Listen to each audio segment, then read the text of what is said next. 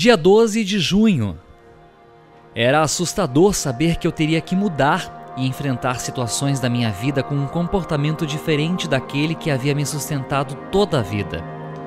O que mais me apavorava é que eu não tinha um modelo ou manual para seguir. Quando eu tinha ataques de raiva, pelo menos as pessoas me respeitavam ou se afastavam e as ameaças que me impunham pelo menos desapareciam. Era assim que eu sabia me defender? Sem esse defeito, como eu iria me defender?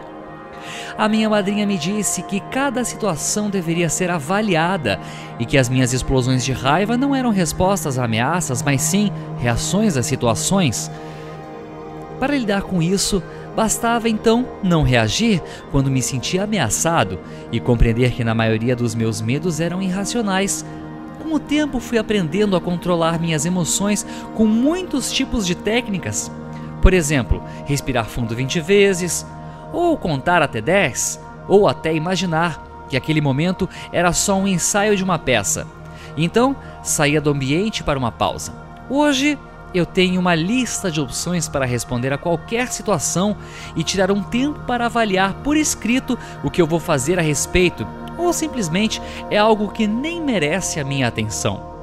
Mas a minha melhor resposta, aquela que sempre me permite manter a minha dignidade, calma, equilíbrio e sanidade, é imediatamente pedir a Deus. Quando eu seguro na mão de Deus, sou capaz de dar respostas muito criativas, até divertidas, para situações que antes me pareciam intransponíveis. Então, um dia de cada vez fui conseguindo mais e mais disposição para mudar. Meditação para o dia. Toda vez que você invoca a Deus, em sua vida acontecem milagres. Prontifique-se, disponha a sua vida aos cuidados de Deus.